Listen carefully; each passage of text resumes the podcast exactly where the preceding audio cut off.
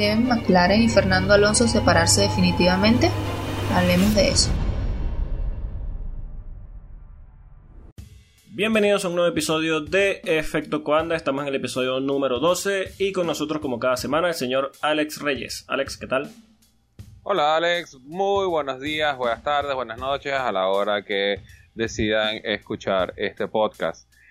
Fin de semana bastante movido, solo que movido de este lado del charco, eh, noticias grandes que vienen desde el óvalo de Indianápolis y nombres grandes que se quedan afuera del gran show de Mayo. Precisamente estamos grabando este podcast domingo en la noche con la noticia fresquita de que Fernando Alonso y McLaren quedaron fuera de los clasificados para las 500 millas de Indianápolis. Fernando Alonso quedó fuera de los 33 clasificados a las 500 millas de Indianápolis después de que McLaren no le diera un monoplaza capaz siquiera de clasificar a la carrera. Se sabía que la victoria era virtualmente imposible, pero no clasificar habla de un fracaso más de la unión entre McLaren y Fernando Alonso, y aquí me quiero detener un momentico. La primera etapa de McLaren y Alonso estuvo llena de un germen competitivo durísimo que enfrentó a uñas y dientes a Alonso y a un Hamilton debutante para finalmente terminar empatando en puntos en el campeonato de pilotos. Ese mismo año, McLaren fue excluido del campeonato de constructores por el infame Spygate a Ferrari, en el que al final le quitaron todos los puntos de ese mismo campeonato de constructores al equipo inglés.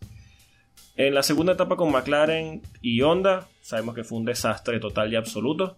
Eh, yo creo que no hay nada que rescatar allí entre la unión entre eh, McLaren y Fernando Alonso. Eh, después se hizo un primer intento en este terreno de las 500 millas de Indianápolis. su primer ingreso a Indy, McLaren entró con motor Honda, aunque de McLaren tenía en realidad los colores solamente. Eh, pero el monoplaza lo dejó tirado cuando tenía chances reales de ganar las 500 millas de Indianápolis. Y ahora la guindilla del pastel es que con un equipo propio, McLaren no logra darle un, no logra darle un monoplaza que se clasifique entre los 33 competidores. Señor Reyes, su opinión sobre esto. No, definitivamente estamos eh, viendo el colapso total de la relación entre Fernando Alonso, McLaren y Zach Brown. Se puede entender eh, o se puede ver este colapso no nada más en lo que pasó durante este fin de semana o lo que pasó durante toda esta semana, porque hay que recordar que las prácticas para las 500 millas de Indianapolis se lleva por lo general el grosso de tres semanas de clasificación, o sea, tres semanas donde ellos están probando, probando, probando, probando, hasta que llegamos al día de ayer y el de hoy, donde se terminan de eh, clasificar los 33 vehículos que van a correr el próximo domingo. La decisión viene no sencillamente de McLaren decidiendo de que no iban a cometer el error del año pasado o la última vez que ellos vinieron de eh, asociarse con alguien como lo fue en su caso con Andretti Autosport, que eh, es lo que tú estabas relacionando, que lo único que tenía eso de McLaren era los colores. Sí, sí, porque realmente todo el, el, soporte. La estructura era de Andretti, por supuesto. Lo, trajo eh, el equipo de Michael Andretti. En noviembre, eh, ya cuando se empezó a rumorar de que ellos venían de regreso a, correr las 500 millas de Indianápolis, que lo que iban a hacerlo con un equipo propio, o sea, en el sentido de que ellos iban a buscar un sitio donde quedarse, donde guardar, traer su propio ingeniero eh, es más, uno de los nombres grandes que apareció fue Bob Fernley, que por muchos años fue el. Durísimo. Sí, sí, fue uno de los. Uno de los eh, que fue el ex eh, director técnico de Force India mientras fue Force India. Después que se convirtió en Racing Point, bueno, ya ese es otro cuento. Sí. Entonces, traer estos nombres de peso, Alonso, Fernley, deshacer esa, esa unión que en el pasado les salió en Estados Unidos, entre comillas, buena como fue con, con, Honda, irse con Chevrolet, lo que hizo fue empezar a cercenarse el camino que podían seguir, porque si ellos se hubieran quedado con, con Honda, oye, ellos hubieran tenido ciertos soportes técnicos más arriba eh, que les pudieran haber apoyado. Una cosa hay que hacerlo, eh, hay que hablarlo en así claro y raspado. McLaren no iba a poder sacar un equipo de Indianapolis solo. No, y menos en el tiempo, en el tiempo que ellos lo, pretendían hacer. Bueno, los resultados los estamos viendo. No, y aún así, entonces, ¿Qué es lo que pasa? El, cuando se corrió la última carrera de la temporada de IndyCar el año pasado, había un equipo que estaba sumergido hasta las deudas, que era el equipo Harding, donde en esa carrera se trajeron a Colton Herta y Patricio Ward. Eh, pero el equipo estaba sumergido en deuda, era una duda. Era el momento ideal para que Zach Brown le dijera, sí, yo me voy a asociar contigo, vamos a empezar a trabajar desde ahorita y vamos a sacar algo que nos pueda permitir en mayo clasificar para las, para las 500 millas. Pero dejó la oportunidad pasar, se le metió George Steinbrenner cuarto, que eh, es nieto del famoso George Steinbrenner, dueño de los Yankees de Nueva York.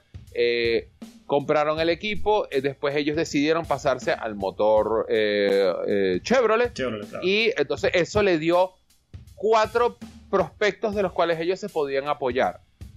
Eh, Penske, que era el más, es el, más grande, es un juggernaut, eh, es uno de los equipos más ganadores de la historia de las 500 millas de Indianapolis. por tenías, ajá, tenías otro equipo que aunque no tiene el, perfil de, de, Penske, es un equipo que es muy bueno dentro de la dentro de las 500 millas, como es el equipo de J. Foy Racing. J. Foy es un piloto que ganó cuatro veces las 500 millas de Indianapolis, es alguien que se sabe mover dentro de esas aguas tenías el equipo de eh, Ed Carpenter Racing, que es un equipo que aunque es pequeño, eh, Indianapolis siempre ha sido su, campo de prueba.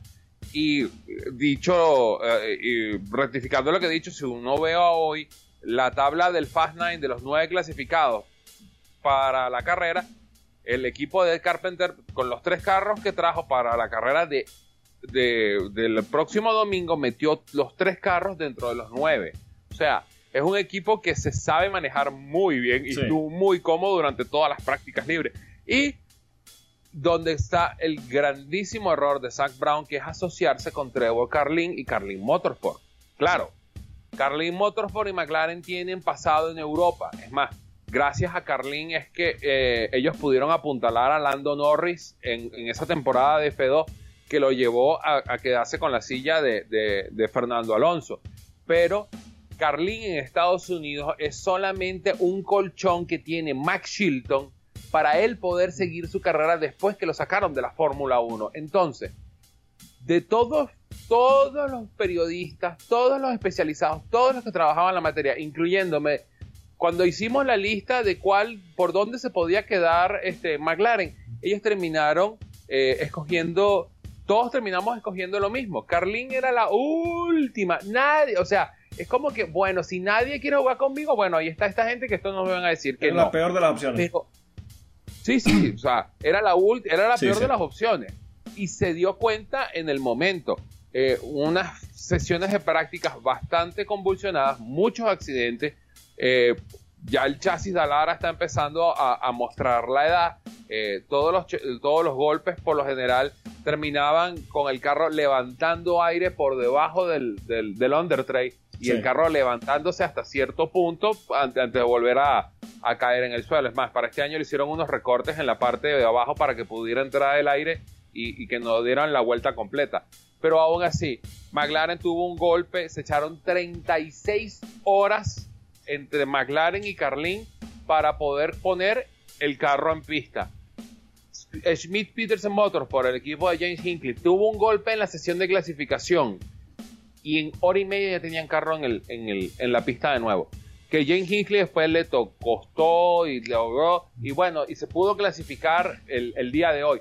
Pero eh, eh, eh, es una comedia de errores que realmente lo que hacen es terminar de montar el nombre de Fernando Alonso y terminándolo de, llenar de cualquier material que tú te quieras poner por encima, porque lo que están haciendo es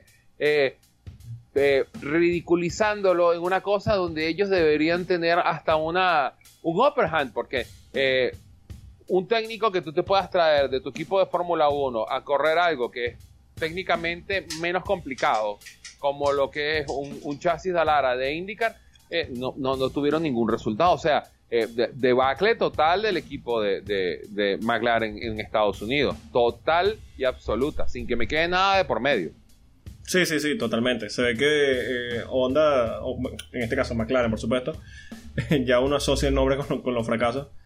Eh, sí, McLaren siempre... Eh, eh, son cosas que pasan, ¿no? Sí, sí, sí. No, McLaren se ve que tiene tiempo caminando sin rumbo y parece que ya empieza a verse esto hacia otras categorías. Y, a ver, McLaren es una compañía más allá del equipo de carreras, es una compañía automotora y de tecnología muy importante. Pero no hay forma de que esto no se vea o que no afecte lo que es la imagen de McLaren a nivel mundial porque de verdad que ya van unos cuantos años, a pesar de que en Fórmula 1 empiezan a, parece ser que empiezan a levantar cabeza, eh, este tipo de fracaso es simplemente un golpe a las aspiraciones que tienen ellos de limpiar su imagen porque eh, se ve un equipo sin rumbo, se ve un equipo sin... como que no, no, están tratando de cubrir mucho terreno sin tener eh, o están tratando de cubrir más de lo que perdón, están tratando de cubrir más de lo que pueden. Entonces queda mal McLaren como estructura eh, ya empieza a parecer que lo que están es arrastrando la historia que tienen. Entonces es un poco penoso que McLaren haya caído en este tipo de, fosos. Eh, y aquí es donde quiero extenderme un poquito en el tema de, de esa unión entre entre Fernando Alonso y McLaren. ¿Ya es hora de que termine esta unión entre piloto y equipo? Sí, por supuesto. Ya creo que eh, eh, si, si, hubiera sido... Porque se ve una, relación desgastadísima. No, no, y no, y no una relación desgastadísima, es una relación que, que, que, si hubiera sido una relación marital, es como que, bueno, esto es lo último que te dejo pasar. O sea, si esto lo falla, olvídate que aquí no recuperamos nada. Y yo creo que ya es hora de que Fernando Alonso ya que, si él quiere demostrar de que es el mejor piloto contemporáneo de la historia, todo lo que, lo que uno termina diciendo a, favor de Fernando Alonso, eh, tiene que hacerlo sin eh, el soporte de McLaren, por mucho que McLaren le deba dos años, por mucho que todo eso, porque McLaren, eh, Fernando Alonso con Toyota demostró todo el potencial que tiene nada más una prueba, tienes que verlo, eh, correr las 24 horas de Le Mans, la que se hizo el año pasado. Sí, una salvajada. se corrió esa de noche, o sea, fue algo maravilloso, aunque realmente Toyota estaba corriendo sola dentro, dentro de la, del WS. Pero eh, si él quiere hacer algo más, tiene que hacerlo fuera de esos ties con McLaren. O sea, ¿qué más, qué más va a dejar de que Zach Brown le siga arruinando la vida después de la Fórmula 1, por ponérselo así? Sí ya, o sea, como, como lo estaba comentando fuera de micrófonos, acabo de leer en Twitter uno de mis grandes gurús este, de automotrices como lo es eh, Leo Parente. lo que no saben, Leo Parente es uno de esos eh, abogados reconvertidos a, especialistas de, de motorsport. De, motorsport y lo primero que dice, lo primero que tiene que hacer esta noche Fernando Alonso, aparte de eso, es neoyorquino, o sea que bastante drástico es. Sí, sí, sí. Este, lo primero que tiene que hacer Fernando Alonso esta noche es cortar todos sus ties con Zach Brown y McLaren. Y lo segundo que tiene que hacer es hablar. Si él quiere el año que viene ganar las 500 millas de Indianapolis y convertirse en el segundo triple coronado en la historia del motorsport, que hable con Roger Penske y que le dé una silla para el año que viene. Porque de verdad es lo único que le queda. O sea, Alonso solo es un nombre lo suficientemente grande que le van a abrir todas las puertas del mundo. Sí. Como lo hizo con Toyota. Si el día de mañana él quiere ir a correr, eh, que probablemente va a pasar, él quiere ir a correr el, el, Rally Dakar, sea aquí en Sudamérica o sea allá eh, en, África, con cualquiera de estos equipos grandes, Mini, eh, Peugeot. Sí, todos le van a abrir las puertas. Soy Fernando Alonso, le van a abrir las puertas. Sí, sí, claro. Lo que él sí quiera plantear, él lo va a poder hacer porque ya Fernando Alonso, el nombre, es lo suficientemente pesado dentro de este pequeño mundo del motorsport para que le puedan abrir todas las puertas del mundo. O sea, como decir, hola, soy dos veces campeón del mundo de Fórmula 1 y me interesa venir a correr. Aunque sea correr el, británico de, turismo o, correr el, el, V8 Supercar o, lo que sea. Pero ya no necesita un, un, Sugar Daddy, por ponerle un nombre, a Zach Brown, que le vaya a abrir las puertas por él. No, no hace falta. Con, que el que presente su cara es suficiente. Y más, me más demuestra la actitud que tuvo durante el Bomb Day. O sea, Alonso se bajó del carro y mientras todos los que estaban ahí, porque para el Bomb Day habían seis vehículos que no, o sea, habían seis vehículos en pista para tres clasificados. Sí. Y después Alonso se bajó del carro mientras todos estaban viendo la, la torre de tiempos ahí en el, en el, en el Oval de Indianapolis. ¿Qué estaba haciendo Fernando Alonso? Estaba firmando autógrafos, estaba tirándose fotos, o sea, compartiendo con los fans. O sea, eso, eso no, no te lo vende más nadie. O sea, eh, mientras los demás están todos nerviosos, me van a quedar, me voy a quedar, me, me, me, me va a bajar, que va a ser desgraciado este. No, coño madre, no hagas eso. No, estaba de lo más tranquilo ahí, sea lo que sea, pase lo que pase. Sí. ¿Clasificamos? Bien. Sí, es que. ¿No clasificamos? Sí, Fernando Alonso ya no tiene nada que demostrar y aunque la historia de, de McLaren es y seguirá siendo más grande que la de Fernando Alonso, eh, parece ser que McLaren es el que tiene que demostrar eh, en esta oportunidad y eh, esa necesidad tal vez le, va en contra a Fernando Alonso porque se ve, como decía, una estructura de McLaren que no encuentra un camino eh, lúcido o coherente hacia esos éxitos que, tuvieron en el pasado en la Fórmula 1 y bueno, que tratan de tenerla en otros tipos de categorías. Pero eh, yo creo que como tú dices, sí es momento de que Alonso corte lo- lo- los lazos con McLaren. Como tú dices, las puertas se le van a abrir de par en par simplemente por, por ser Fernando Alonso. Ya demostró eh, hace dos años que tiene la capacidad como piloto para ganar las 500 millas de, de Indianápolis. Es un piloto que se adapta rapidísimo. A ver, yo no voy a demeritar eh, la victoria en las 24 horas de Le Mans, que es una otra de esa parte de la, de la triple corona. Pero sí, a ver, eh, Toyota compite solo en el WC, pero hay que estar allí. Son dos Toyotas y bueno, tiene, uno tiene que ganarlo. En este caso fue Fernando Alonso, eh, como, como tú dices, ese stint increíble que, que hizo en la noche. Eh, pero sí, eh, yo creo que él tiene que... No sé si lo que tú dices de el, el Dakar sea la mejor opción para él si sigue con ese objetivo entre ceja y ceja de la triple corona, porque yo creo que si quiere eh, definitivamente ganar las 500 millas de Indianapolis, tiene que dedicarse en cuerpo y alma a Indy. Me parecería coherente, lógico e inteligente que él hiciera la temporada completa de Indy, pero como tú dices, eh, si él logra hacer esa sola carrera con los equipos importantes, con los equipos que le pueden dar un, un coche ganador, estamos claros de que Fernando Alonso puede montarlo en el lugar más alto del podio. Claro, y es que eso fue lo que trató de hacer con Andretti Autosport. Sí, sí. O sea, Andretti, a, a pesar de que eh, mm, como, como, como familia, estoy hablando de Mario, Michael, Claro, claro. eh, no han tenido la gran suerte de poderlas ganar, salvo el viejo Mario que este año se cumplen los 50 años de esa victoria de, de Mario Andretti en, en el Brickyard. Eh, eh, como equipo ha sido muy exitoso. Sí. Y, y a mí me pareció de que ese debe haber sido el paso que ellos deben haber seguido después de cuando quisieron que ellos querían regresar. Lo que pasa es que después a alguien dentro de McLaren, vamos a llamarlo, vamos a decirle nombre y apellido, Zach Brown, se le ocurrió Sí. la brillante idea de decir, no, no quiero correr con una asociación, lo quiero hacer yo solo, entonces ya de ahí cortas el paso con lo que quería hacer con Michael Andretti, porque Michael Andretti quiere decir, bueno, está bien, yo te pongo tu piloto, pero quiero que tengamos la misma cantidad de reconocimiento si esto llega a ser Claro, eh, fructífero. Porque si no, ve a, ve a montarlo tú por tu lado. Y Zach Brown dijo, bueno, yo lo hago, no hay problema, y vamos, me va a ir mejor que a ti. Y como dicen, y así les va, por supuesto. Ya, por eso, cuando un equipo que está peligroso, como, como el equipo de, de- de Ricardo Junco, el Junco Racing, que Sí. perdió su patrocinante principal durante las prácticas de- de las 500 millas de Indianápolis. Ese carro corrió color blanco. Originalmente iban a ser dos, no se pudo concretar el segundo, se le cae el patrocinio. El carro lo vuelven mierda, porque realmente a Kyle Kaiser se le escapó el carro y lo volvieron mierda. Tuvieron 24 horas trabajando sin parar dentro del carro para que pudieran tenerlo listo para la sesión de hoy. Sí. Y en el último minuto te saca, tiene que decir todo acerca de lo mal.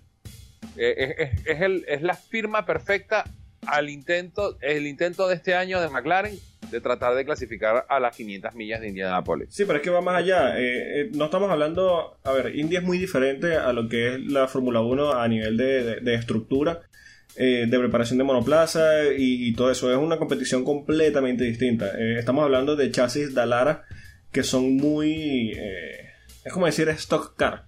Todos los chasis son iguales. las suspensiones son todas similares, si mal no recuerdo, si no tengo mala información. Entonces, los equipos tienen que centrarse en, por supuesto, sacar el mejor partido de cada uno de esos pilotos y preparar el mejor reglaje.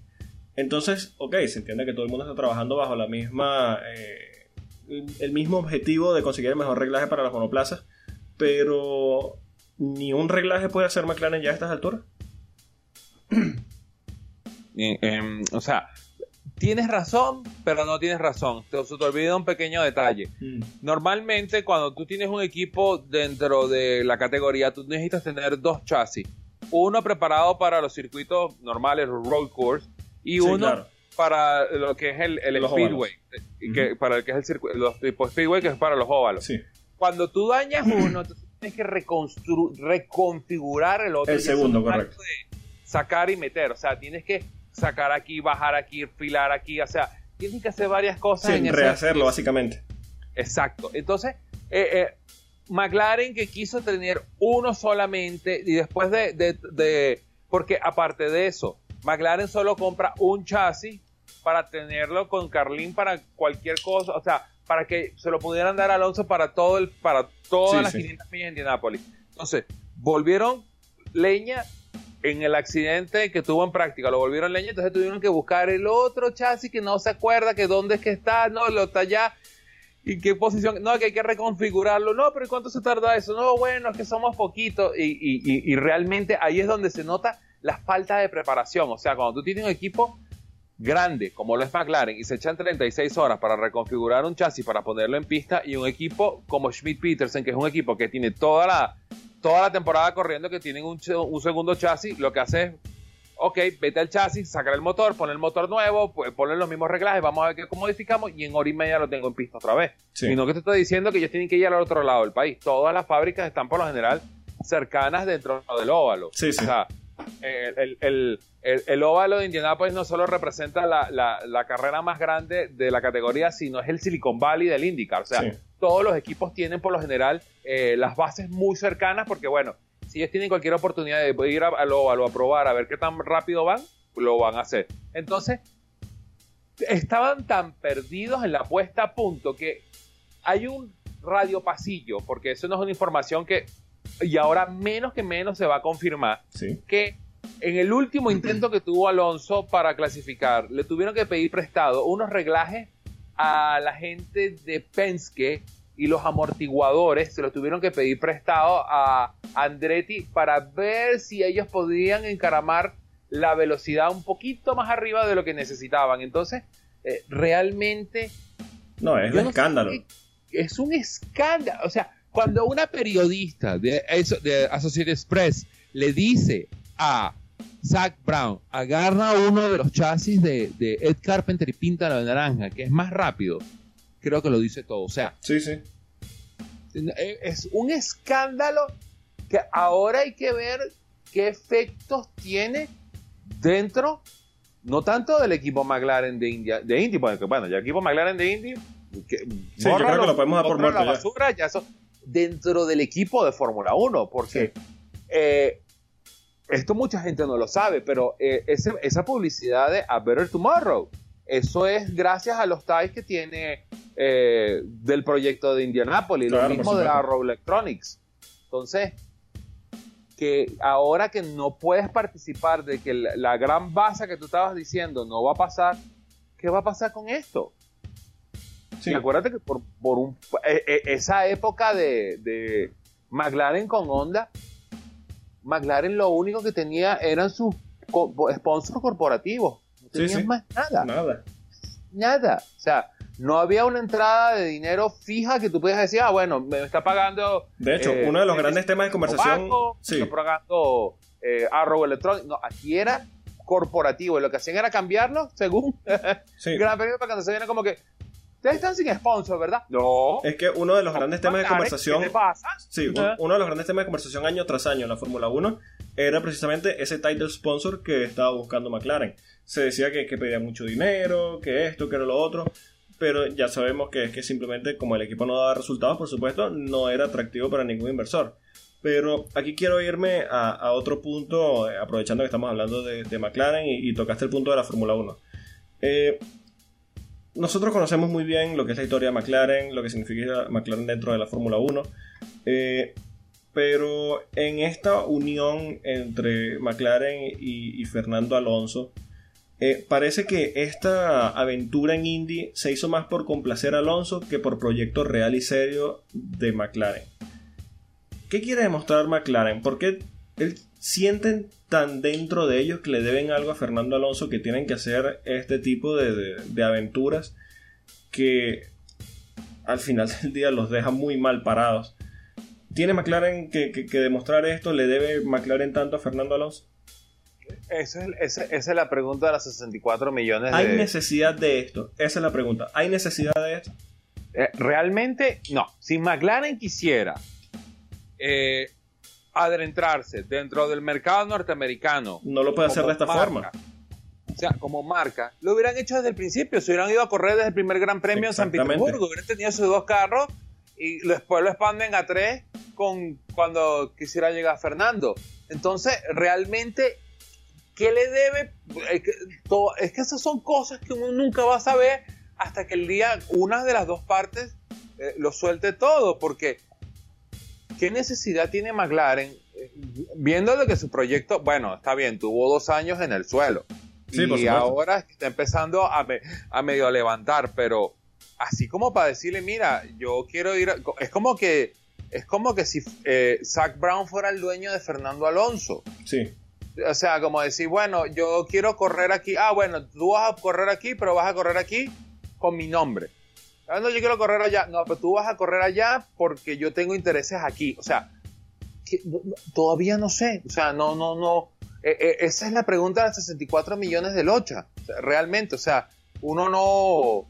No, sí, uno no sabe qué pasa allí internamente para que McLaren esté tan abocado a estos, no quiero decir la palabra, pero entre comillas, caprichos de Fernando Alonso.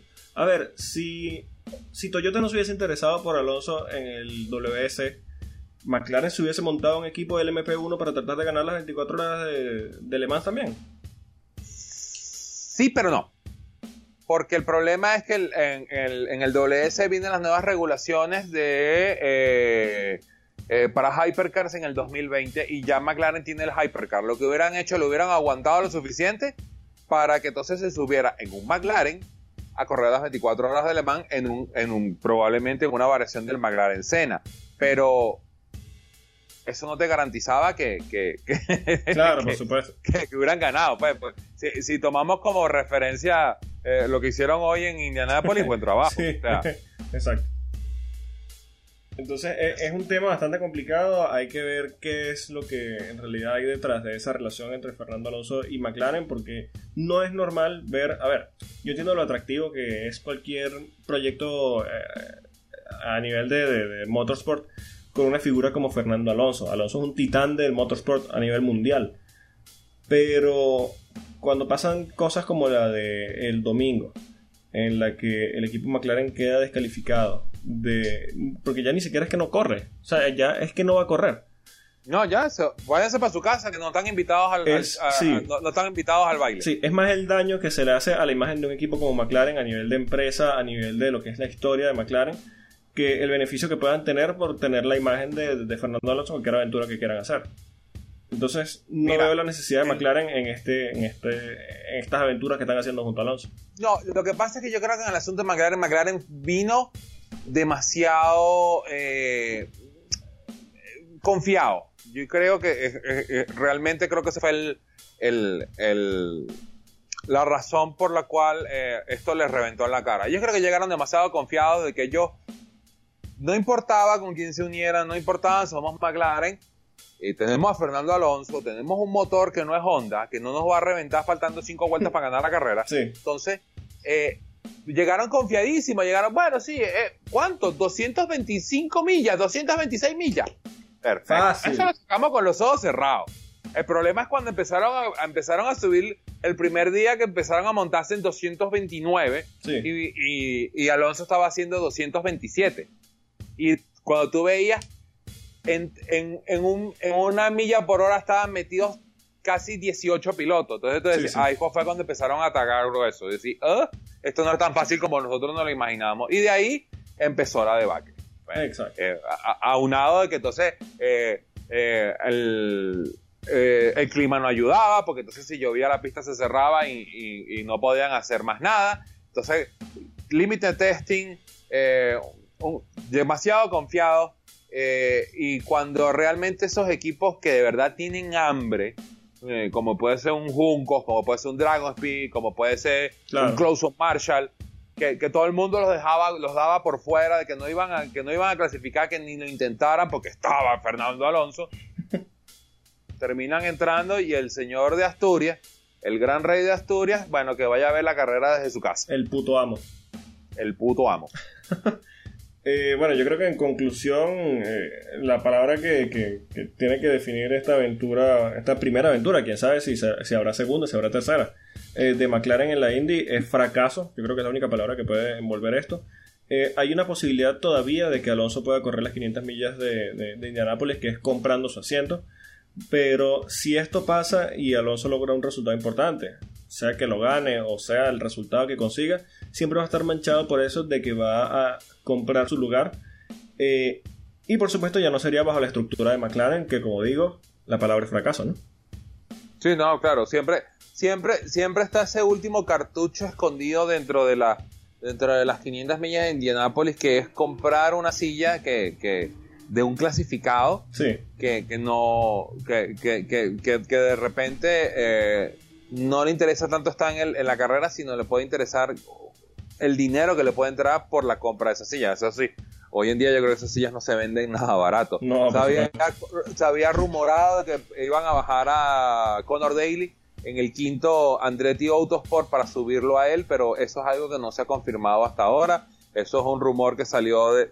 Que es más, es un rumor que salió desde España y no salió desde Mm, este bueno, ya desde Estados. Unidos. Entonces, yo creo que mm, tanto eh, Trevor, porque aparte de eso, no es nada más Alonso que se queda afuera, sino los dos carros de Trevor Carlin se quedaron afuera. O sea, Sí, sí. el, el proyecto de Carlin completo terminó de mostrar la cara de decir, mira, eh, eh, Fracaso no estamos total. Sí, por eso no estamos preparados para esto. Así que bueno, pero por lo menos Trevor Carlin tiene silla para la. eh, lo- los muchachos Trevor Carlin tienen silla para la carrera que viene. Mientras sí. tanto, Alonso va a ver qué va a hacer de aquí a allá. Y el futuro de Fernando Alonso, bueno, eh, se ha rumorado que quiere correr las mil horas. los- las mil horas. ¡Ah! Dios, yo no quiero imaginar eso de mil horas No, en. Bathurst. Los mil kilómetros de Bathurst. que ahí empiezan a sacar muertos a los pilotos. No, es que, es que ni, ni la carrera de, de 12 horas. No, no, no, no, imposible. Bueno, lo- los mil kilómetros de Bathurst que él los quiere correr, que está muy interesado. Eh, ahí Zach Brown tiene de nuevo eh, intereses, tiene un equipo allá. Vamos a ver qué puede pasar con eso. O eh, el, el último, la última pataleta de que él quería correr el Rally Dakar. Pero Sí. el Rally Dakar se corre en enero, nosotros todavía estamos en mayo y nos toca la carrera más aburrida de la temporada. Sí, precisamente nos toca eh, ya para entrar en la previa del Gran Premio de Mónaco. Sexta carrera de la temporada, una temporada que parece ya definida con cinco dobletes consecutivos de Mercedes, mientras que Ferrari, quien en principio parecía quien era los que podrían plantarle cara, parecen estar cada vez más lejos de las flechas plateadas. Eh, después de un gran premio bastante aburrido en España, yo creo que es pecar de optimista pensar que no habrá otro doblete de Mercedes en el Principado. Salvo de Buckle en el que ambos Mercedes se chocan entre ellos, la única duda será si Lewis Hamilton o Valtteri Bottas van a ganar la carrera. Eh, bueno, eh, escoge, ¿cuál te gusta más? Sí, sí, exacto. Lanza un dado, un- una moneda y decide y- qué y cara quién. Como quede, bueno. Exacto. Eh, sumado a esto, también sabemos que Mónaco tiene ya bastantes años dándole unas carreras muy, muy aburridas en las que todo se define en el día de la clasificación. Eso sí, la clasificación es brutal, es increíble. Eh, así que bueno, basándonos en eso, yo creo que las papeletas las tiene Hamilton. Aunque Bottas está allí tratando de meterse en su terreno porque ya tiene tres poles consecutivas. Y bueno, sabemos que Mónaco no va a decirnos nada que no sepamos ya en cuanto al campeonato, en cuanto a, las capacidades de cada monoplaza, porque es una carrera muy particular que no tiene nada que ver con ningún otro circuito en la temporada. Eh, yo creo que hoy podemos firmar sin miedo a equivocarnos que habrán dos Mercedes en los dos lugares más altos de los podios. Pero viendo cómo está el campeonato, ¿de qué sirvieron los cambios aerodinámicos para mejorar las carreras? Está bien, el pelotón está interesante, sí se ha visto alguna lucha eh, por allí, pero jugándose lo importante tenemos a dos tipos que conducen solos definiendo las carreras en la curva 1 de la primera vuelta de cada Gran Premio.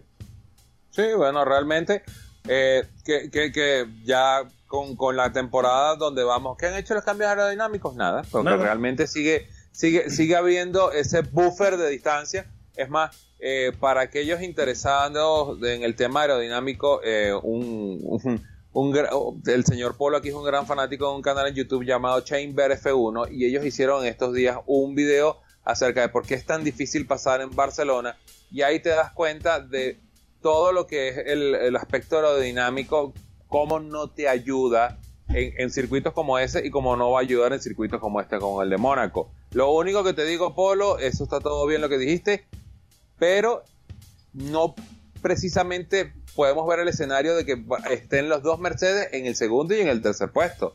Acuérdate, estamos hablando del Gran Premio de Mónaco, que es un circuito de chasis, estamos hablando de Red Bull, Max Verstappen, cuidado nos pega una sorpresa el, el, el niño nacido en Bélgica y que corre con bandera holandesa. Me parece interesante que digas de que nos pega una sorpresa Max Verstappen porque en los últimos dos o tres años, si mal no recuerdo, se ha pegado Max Verstappen, entonces...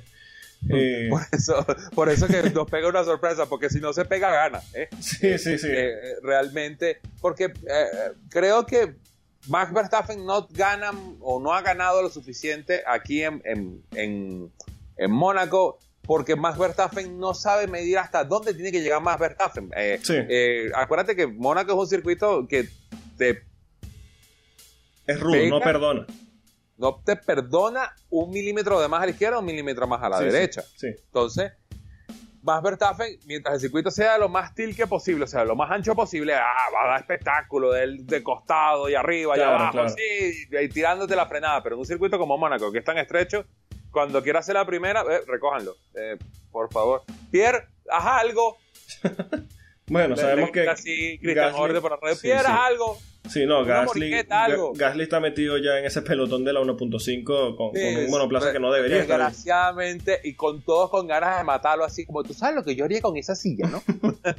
Y sabiendo que, te- está Daniel Richardo allí en Renault eh, haciendo nada realmente. Eh, bueno, no, no, pero, pero ya va. Daniel Ricciardo está en Renault porque él mismo decidió que Ah, él no, se por quería ir Renault. por supuesto. Pero o sea, eh, lo eh, que. él lo que tiene que hacer ahorita, agarrar, eh, pararse en, el, en, la, en la raya de salida de- del Gran Premio de Mónaco. Y lo digo aquí en Gran Premio de Mónaco porque es el más corto de la temporada, ¿no? el que tiene menos, menos kilómetros que recorrer. Sí. Que agarre una piedra y que la empiece a patear por todo el circuito, porque no es que eh, Renault le ofreció eh, villas y castillos, aunque conociendo a, a Cyril, capaz que le haya ofrecido, no sé, puta o algo así, pero bueno. Eh, eh, No, lo que le ofreció fue bastante dinero. tomar. Sí, sí. Entonces, es culpa suya, es culpa suya, es culpa suya. De aquí, por todo el circuito hasta que regrese al, a, a- a la raya de sentencia.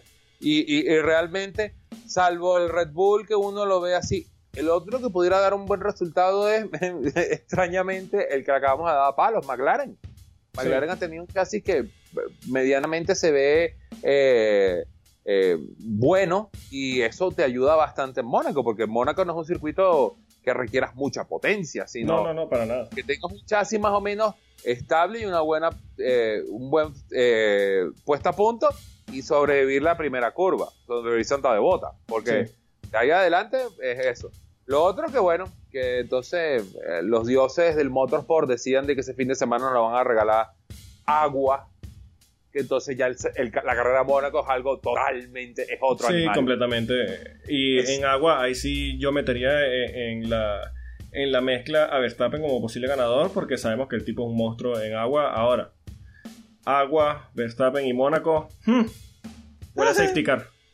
No, agua, Verstappen y Mónaco. No, nada más huele a safety car. Agua, Verstappen y Mónaco huele a safety car y al Red Bull que lo van a pescar en, en la bahía. Sí, sí, sí. Porque total. capaz que se lo tira.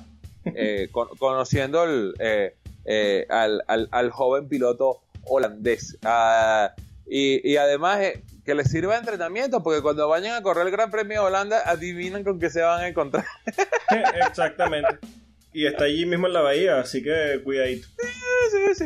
Lo único que, bueno, las dunas, así, Sí, bueno, sí, es que sí. El, el, el, sandboard es así como que para que pongas un- una van y saques las cordetas y pongas los Beach Boys a todo volumen. Un reggaetón para, tú sabes. Pero Eh. entonces vamos bien, chicos. Pero ¿por qué, coño? No se puede trabajar con este niño. No, no, así no se puede, definitivamente. Así no se puede, definitivamente. pero, entonces, bueno, eh, eh, pero eh, sigue siendo Mónaco, sigue siendo la joya, la corona de la Fórmula Sí, por 1, supuesto. aunque si fuera por el gran amigo Rubén Carballo, Saludos, Hola Rubén, nos dejaste votado por Juego de Tronos, pero está bien, te queremos igualito. este, diría que es uno de los gran premios que se debería ir del calendario. No lo creo porque eh, si no fuera como un paseo, no, y necesitan algo donde los pilotos se pongan de serio a decir, mira, si me equivoco aquí, me voy a... eh, me voy a, a- a comer mierda, porque realmente Sí, eh, en el pasado cuando habían circuitos como Detroit o, o Phoenix, que eran estos circuitos de 90 grados que de verdad te castigaban si te hacía un error, eh, chévere, pero hoy en día con estos circuitos callejeros como Bakú o Sochi, Sí, entonces, sí, un aburrimiento total. eh, sí, déjale algo que, con, con que se medio entretengan durante una hora veinte. Además, yo siempre le he dicho, el Gran Premio de Mónaco no es nada más en la carrera, no es la carrera cumbre de la Fórmula 1. Es la antesala, es la F2 de las 500 millas de Sí, Indianápolis. sí, sí, totalmente. Si- si usted Debería ser la carrera más espectacular y, y pierde terreno todos los años frente a las 500 millas de Nápoles. Por por eso, si, si se aburren viendo eh, eh, Mónaco, no se preocupen. Cambien de canal. No, en, en hora y media empieza el, la carnicería en Indianápolis y más adelante van a ver la otra carnicería en Charlotte cuando NASCAR corra las 600. Exactamente. O sea, eh, no se van a parar del sofá, no se van Material a... hay. O sea, es el día de Navidad del motorsport. Lo que Sí, pasa sí. es que nadie, lo- lo- no- nadie ha querido eh, acuñar ese nombre, pero es un día que tú te despiertas a las 9 de la mañana, te sientas en un sofá y te paras a las 11 de la noche. Sí, sí. Sí, totalmente, totalmente. Bueno, nada más para grabar esto, porque Exacto. Eh, por cierto, eh, hago el anuncio formal. Eh, hicimos, Hágalo, todo, hicimos todo lo posible por mandar a este niño a alguna de las tres carreras y lo logramos. El problema es que no sabemos a ninguna de las tres, así que para el próximo episodio será yo quien tome los controles de esto, procurando no romper nada. Por favor. Sí, bueno, haré lo posible. que, que- que no despierte el Max que hay dentro de mí. Mientras que el señor Polo estará en alguna de las tres grandes carreras de, la, del- de, de ese día de Navidad del Motorsport, eh, tratando de llevarnos informaciones en vivo y directo. Esperemos que así sea. Bueno, ya para terminar, voy con el famoso dato inútil del Gran Premio de Mónaco. El dato inútil presentado por McLaren. Eh, casi. Eh, si Max Verstappen llega a la vuelta 62 del Gran Premio de Mónaco, habrá completado 4.497 vueltas en su carrera en la Fórmula 1, que es el mismo total de vueltas que hizo su padre Jos Verstappen en su carrera en la máxima categoría. El de este año fue inútil. No se puede hacer nada con ese dato y por eso es inútil. Bueno, nos vamos. Bueno, pueden seguir en Twitter Predicciones. señor- Bueno, no está. Ah, bueno, estás tú. sí, bueno. eh, pueden seguir en Twitter al, al señor Alex Reyes en arroba Ethan Gilles. A nosotros nos pueden seguir en arroba efecto coanda y recuerden que pueden escucharnos y suscribirse en anchor.fm, Spotify, Google Podcast, iTunes, Apple Podcast, TuneIn y en tu plataforma favorita de podcast. Pueden leernos también en nuestra web efectocoanda.com y pueden suscribirse a nuestro canal de YouTube donde se sube cada episodio y donde pronto empezaremos a publicar videos explicando la parte técnica de la Fórmula 1 y contando hechos curiosos de la historia de la categoría. Señor Reyes, gracias por otra semana acompañándome. Para mí siempre va a ser un placer estar aquí y, y bueno, eh, eh, esperando eh, tu salida para poder tomar los mandos del McLaren, digo, el efecto Cuanda por un día a ver cómo se siente eso. Así que bueno, ya saben, para la semana que viene seré yo quien les ensucie la- los oídos. Así que nos vemos la semana que viene. Chau, chau. Y así sea, nos vemos la semana que viene. Chau. Chau.